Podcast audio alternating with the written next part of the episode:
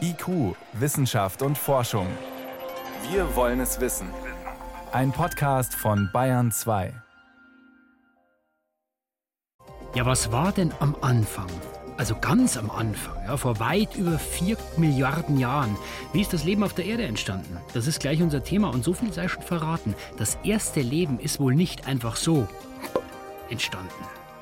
Außerdem reisen wir auf ein festgefrorenes Forschungsschiff. Da feiern 100 Wissenschaftler und die Besatzung Weihnachten bei minus 30 Grad nahe des Nordpols. Und wir blicken zurück. Vor 40 Jahren ist die erste europäische Ariane-Rakete gestartet. Das alles und mehr in der nächsten halben Stunde. Schön, dass Sie weiter dabei sind.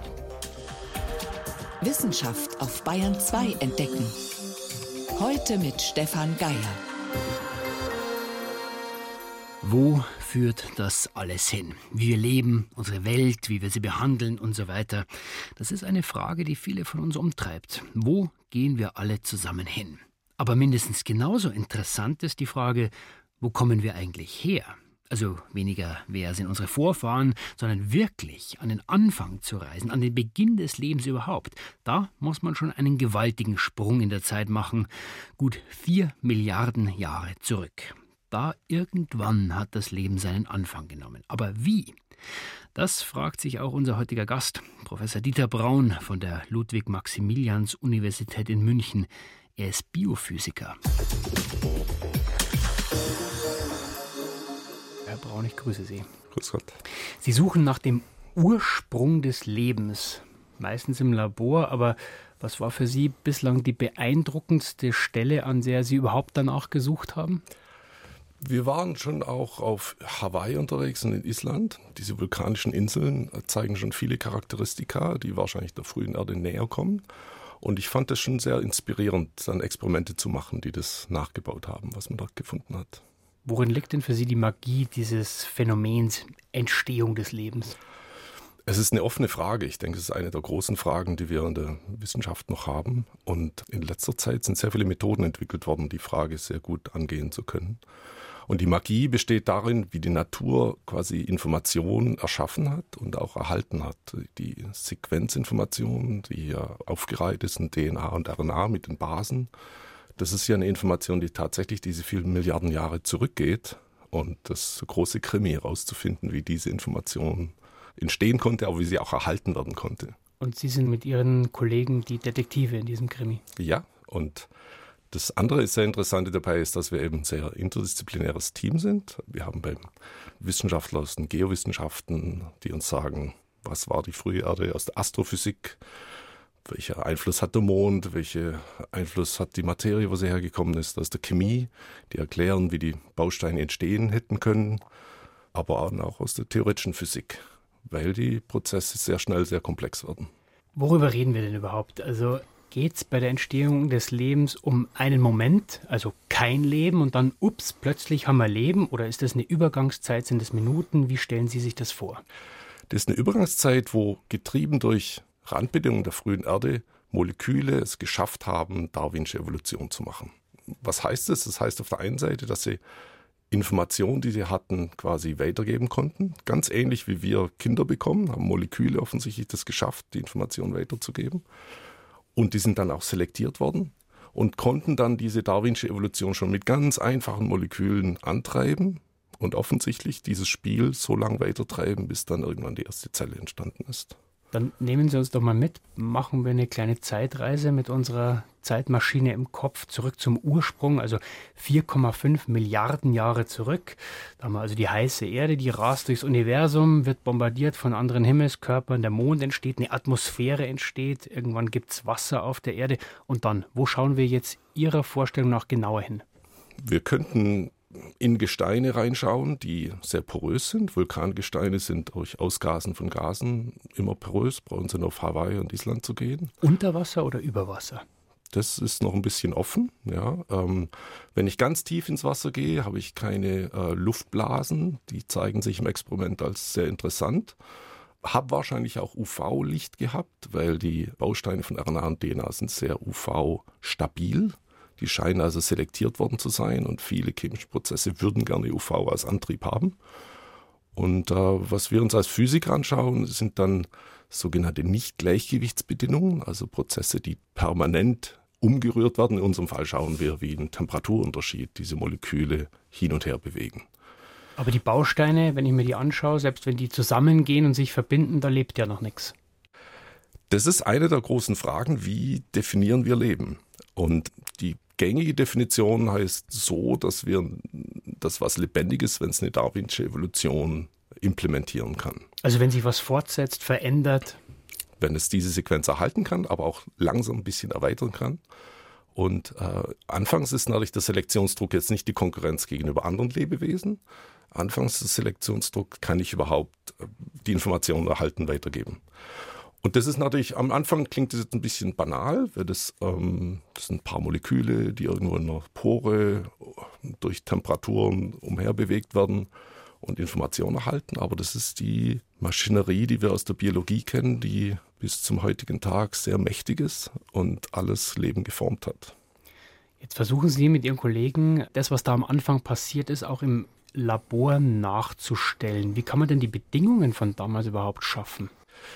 Ganz genau werden wir es nie rausfinden. Man kann sagen, es ist ein Nachteil. Ich denke, es ist sogar ein Vorteil, weil im Labor können wir die Bedingungen von allen möglichen Planeten äh, nachbauen. Äh, wir probieren herauszufinden, wie im Prinzip Leben entstehen kann. Das heißt, Sie wissen es dann immer noch nicht sicher, ob es dann wirklich, sollten Sie es beobachten oder besser verstehen, ob es dann wirklich so war. Die Hoffnung ist schon, dass man im Experiment dann Parameter, Merkmale findet, die dann schon sagen, na, das ist aber schon sehr überzeugend jetzt.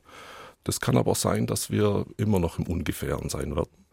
Der ultimative Traum wird schon sein, eine Wahrscheinlichkeit angeben zu können. Wenn ich den, den Planeten habe mit den, den Oberflächenbedingungen, was wäre die Wahrscheinlichkeit, dass sich Leben daraus bilden können? Und äh, ich glaube, die Experimente können uns schon dahin führen, dass wir so viel wissen können. Das heißt, was muss passieren, damit Sie dann irgendwann im Labor stehen und sagen, hoppala, das ist jetzt wirklich der Punkt, so könnte das Leben entstanden sein? Ist das einfach ein Wahrscheinlichkeitswert? Nee, das ist eine relativ konkrete äh, Geschichte. Können diese Moleküle Darwinsche Evolution durchlaufen unter Randbedingungen, die wir als wahrscheinlich und überzeugend empfinden? Also können die Moleküle immer komplexer werden, immer länger werden, immer mehr Informationen abspeichern? Sehen wir all die Fingerabdrücke, die wir aus der modernen Biologie haben, welches für Darwinsche Evolution spricht? Das ist aber noch weit vor dem, dass ich eine wirklich lebende Zelle dann vor mir habe.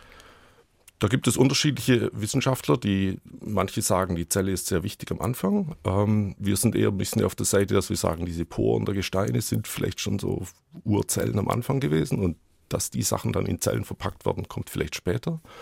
Aber prinzipiell, wenn Moleküle dann zusammenarbeiten wollen, wenn die quasi ein Team bilden wollen und Aufgabenteilung haben, eine Sequenz macht die Aufgabe, eine andere Sequenz macht eine andere Aufgabe, müssen die was haben, wie die immer zusammen sind. Und das ist in der ersten Implementierung dann schon eine Zelle.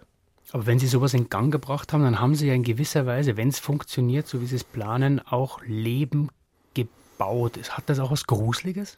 Also dazu muss man wissen, dass dieses Leben wird immer davon abhängen, ob wir in unserem Fall einen Temperaturunterschied haben, dass wir von außen diese Moleküle dazugeben. Äh, sobald wir da den Schalter wieder ausschalten, wird es sofort zum Erliegen kommen. Insofern ist es eher demütig, weil man sieht, wie einfach diese Prozesse am Schluss sind. Also da wird kein Elefant rauskriechen aus dem Experiment. Trotzdem werden wir sehr begeistert, wenn wir Sequenzen mit 20, 30, 40 Basen hätten, die über lange Zeit darin überleben können und immer komplexer werden und sich anpassen können, reagieren können auf geänderte Umweltbedingungen, Spezies bilden können und lange Zeit am Leben bleiben können. Sie haben auch gesagt, die Wahrheit wird man wahrscheinlich nicht finden. Wofür trotzdem könnte man die Erkenntnisse auf diesem Weg denn nutzen?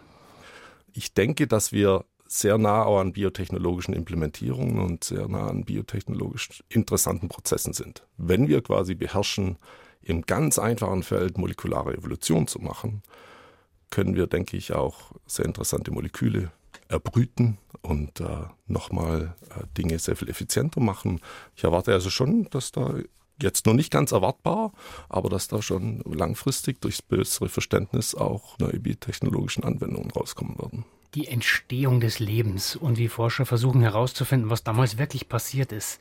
Das waren Einblicke in sehr lang vergangene Zeiten und wie wir gehört haben, auch in die Zukunft, in die aktuelle Forschung von Dieter Braun von der Ludwig-Maximilians-Universität in München. Er ist Biophysiker. Ich danke Ihnen für das Gespräch und für den Besuch im Bayern 2 Studio. Vielen Dank.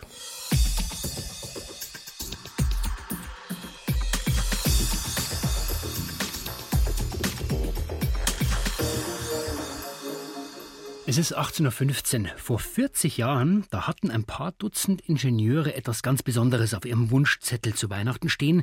Die Ingenieure waren sehr weit weg von der Heimat in Französisch-Guyana im tropisch heißen Dschungel. Da steht seit den 60er Jahren der Weltraumbahnhof der Europäer in Kourou. Der Wunsch der Ingenieure, ein erfolgreicher Jungfernstart der damals neuen Ariane-Rakete. Ein paar Tage zuvor war der schon vor dem Start abgebrochen worden. Da gab es technische Probleme. Und am 24. Dezember, da haben sie es dann erneut gewagt. Es ist Heiligabend 1979, kurz nach 18 Uhr. Wir warten aufs Christkind. Noch fünf Sekunden bis zur Bescherung. 5, 4, 3, 2, 1, feu. Takeoff, Takeoff. Vom europäischen Weltraumbahnhof Kourou in Französisch-Guyana hebt erstmals eine Rakete vom Typ Ariane ab. Ihr Ziel die Erdumlaufbahn. Dorthin hatte es Europa bislang noch nie aus eigener Kraft geschafft.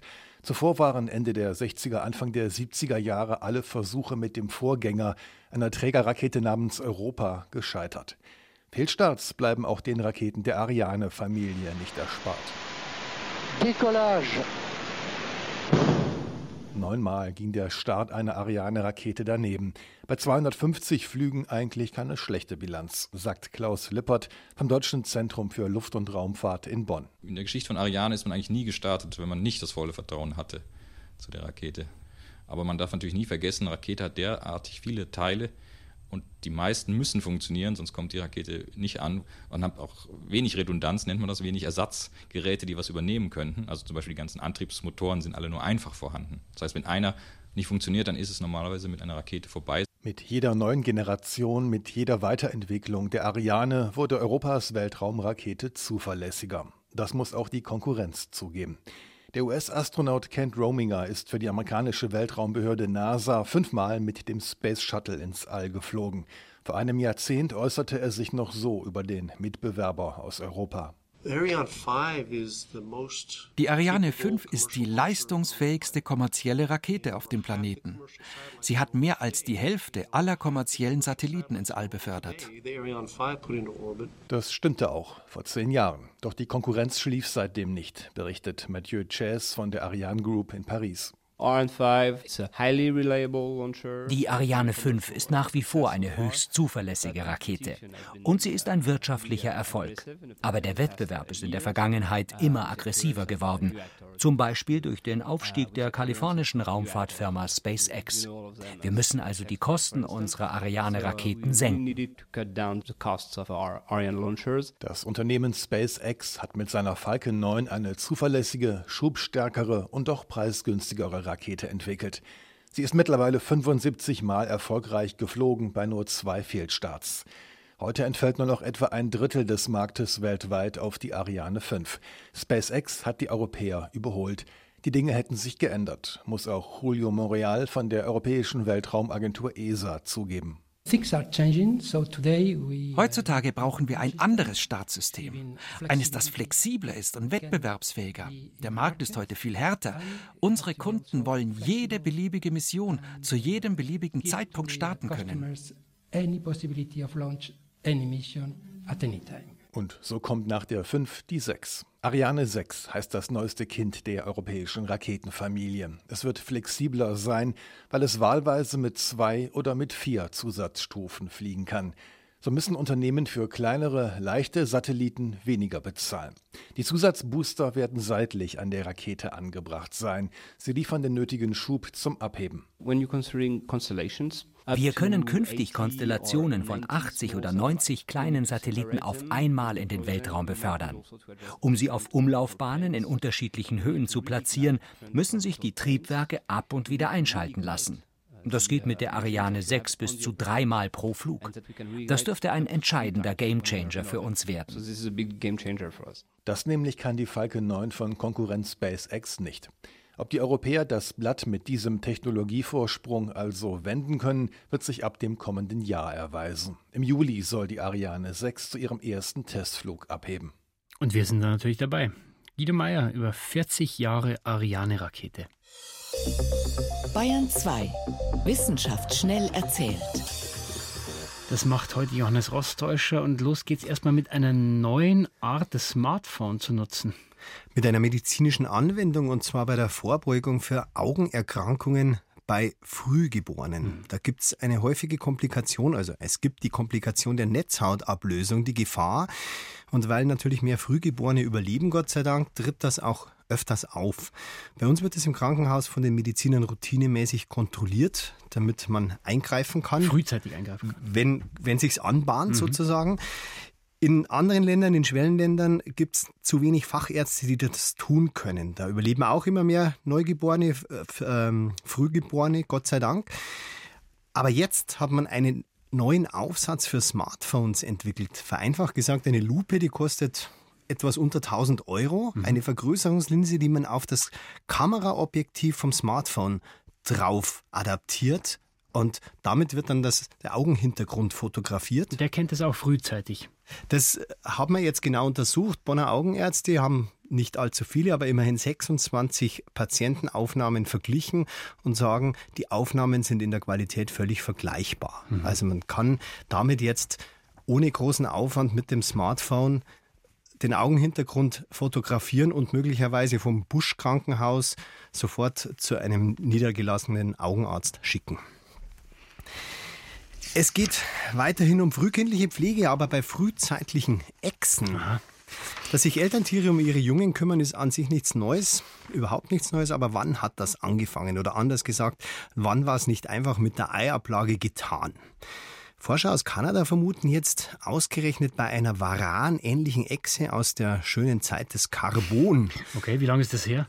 In dem Fall 309 Millionen Jahre. Da haben die ein Skelett gefunden in einem versteinerten Baumstamm, in einem Hohlraum also Skelettreste von einer dieser varanartigen Echse. Und da war dann auch noch ein Skelett von einem Jungtier dabei. Und es war nicht nur dabei, sondern auch noch ganz schön hat die alte Echse ihren Echsenschwanz quasi schützend um das Jungtier gelegt. Ach, herzzerreißend. Ähm, wir springen trotzdem in die Fastgegenwart, also sehr nah zu uns jetzt, aber bremsen 2000 Jahre früher nochmal scharf ab. Die römischen Kaiser haben kein ungefährliches Leben gehabt, das weiß man. Aber mhm. das, die Statistik ist schon beeindruckend. Von 69 römischen Alleinherrschern sind 43, also weit mehr als die Hälfte, gewaltsam gestorben. Das scheint der normale Tod gewesen zu sein. Attentat, Suizid oder in der Schlacht gestorben. Und am gefährlichsten war das erste Jahr im Amt. Ah. Das hat eine statistische Auswertung ergeben. Also Kaiser nicht gut, wird er umgebracht. Mhm. Dann ist die Gefahr sieben Jahre lang gesunken und war dann ein paar Jahre lang niedrig, hat sich quasi konsolidiert und ist dann nach zwölf Jahren an der Macht wieder steil angestiegen. Mhm. Das ist auch einleuchtend, aber das Kuriose ist, der Forscher, der das untersucht hat, war ein Raumfahrtingenieur. Okay, vielseitig interessiert also. Und der vergleicht diese Kurve, die da aus, rauskommt, mit den Kurven, die bei mechanischen Bauteilen auftreten. Auch da verschleißen die im ersten Jahr am meisten, dann geht es bergab und ungefähr nach zwölf Jahren geht es wieder bergauf mit dem Verschleiß. Also bei einer Waschmaschine. Zum Beispiel. Aber, aber sagen wir mal, die Waschmaschine von meinen Eltern, die hat, glaube ich, 24 Jahre gehalten. Die waren Ausreißer. Genau, wie Kaiser Augustus, der war 45 Jahre Kaiser. Okay, das heißt, die Waschmaschine meiner Eltern ist dann der Kaiser Augustus unter den Waschmaschinen. Vielen Dank, Johannes Rostäuscher, für die Kurzmeldungen. IQ, Wissenschaft und Forschung gibt es auch im Internet. Als Podcast unter bayern2.de. Jeder mag ja was anderes an Weihnachten, aber die meisten freuen sich, wenn sie gemütlich feiern können mit der Familie oder mit Freunden. Etwas einsamer dürften es die 100 Menschen haben, die nicht mal 300 Kilometer vom Nordpol entfernt auf dem Eisbrecher Polarstern weilen. Die sind Teil der Forschungsexpedition Mosaik. Ein Jahr lang driftet dieses Schiff festgefroren an einer Eisscholle. Ein schwimmendes Forschungscamp also. Im September war diese Expedition gestartet. Auch da gibt es natürlich einen Schichtwechsel. Ja, manche gehen, andere kommen. Und die Heimkehrer, die teilen jetzt ihre ersten Erfahrungen. Wummernde Schiffsmotoren, tausende Tonnen Stahl, und ein rauchender Schornstein. Wer sich in die kalte, dunkle Arktis wagt, kann froh sein, einen Eisbrecher als Basis zu haben. Dort im Warmen, mit elektrischem Licht und fließend Wasser kann man es aushalten. Doch draußen auf dem Eis, da wird ein Mensch ganz schnell ganz klein. Dann, wenn er oder sie hunderte Meter weit ins endlose Weiß hinausgehen muss, um dort Löcher zu bohren zum Beispiel oder Messbojen zu versenken.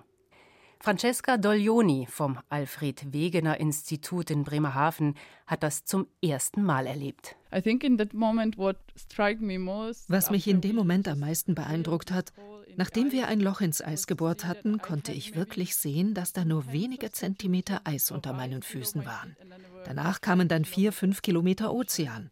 Und ich wurde nur von diesen 40, 50 Zentimetern Eis getragen, als ich da stand. Das war eine wirklich einzigartige Erfahrung.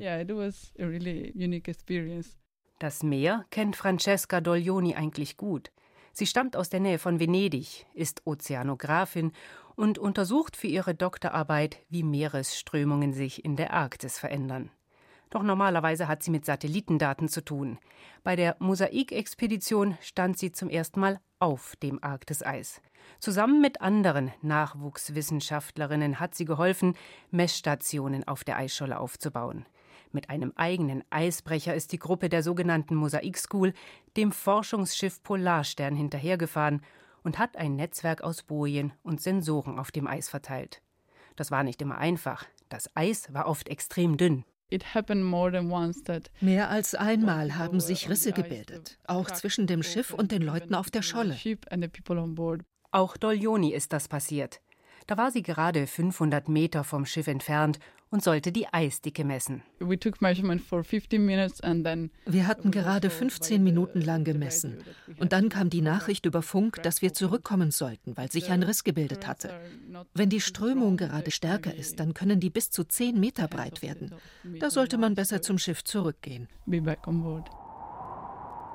Risse im Eis halten das Mosaikteam vor allem im November in Atem. Da zieht ein heftiger Sturm auf mit Spitzengeschwindigkeiten von bis zu 100 Kilometer pro Stunde. Im Eis tut sich ein riesiger Riss auf. Er geht mitten durch das Dorf aus Zelten und Containern, in denen Wetterstationen, Eissensoren oder teures Equipment für Tauchroboter untergebracht sind.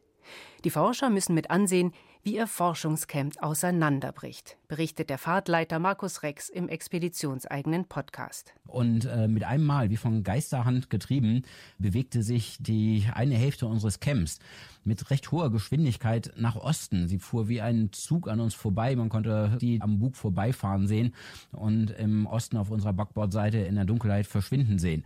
Das ist natürlich ein einschneidendes Ereignis. Die Drift zerrt an den Kabeln, sie reißen und sogar ein 30 Meter hoher Turm für Atmosphärenmessungen knickt um. Inzwischen steht alles wieder. Rund um die Polarstern, die als leuchtende Festung im Eis thront, erstrecken sich die Stationen im Umkreis von 40 Kilometern. Francesca Doglioni wird sich besonders dafür interessieren, was die Messdaten am Ende über Meeresströmungen verraten. Aber schon jetzt hat sie von der Expedition etwas mitgenommen, was keine noch so lange Datenreihe liefern kann. Ich würde sagen, ein Gefühl für die arktische Umgebung, wirklich zu verstehen, wie das Eis sich verhält. Nach Francesca Doglioni und den anderen Nachwuchswissenschaftlern hat inzwischen auch die erste Vollbesatzung der Mosaikexpedition die Scholle verlassen. Am Wochenende sind 100 Wissenschaftler und Schiffsleute auf den Versorgungseisbrecher Kapitan Dranitzin gestiegen und haben den Weg zurück Richtung Tromsø angetreten. Auf der Polarstern hat die zweite Schicht ihre Arbeit aufgenommen. Sie erwartet die dunkelste und kälteste Phase der Expedition. Miriam Stumpfe über die ersten Monate auf dem Polarstern-Forschungsschiff. Übrigens morgen zu Weihnachten, da gibt's an Bord Kartoffelsalat mit Würstchen. Wir wünschen wohlige Stimmung bei draußen minus 30 Grad. Und soweit war's das von IQ für heute. Am Mikrofon war Stefan Geier.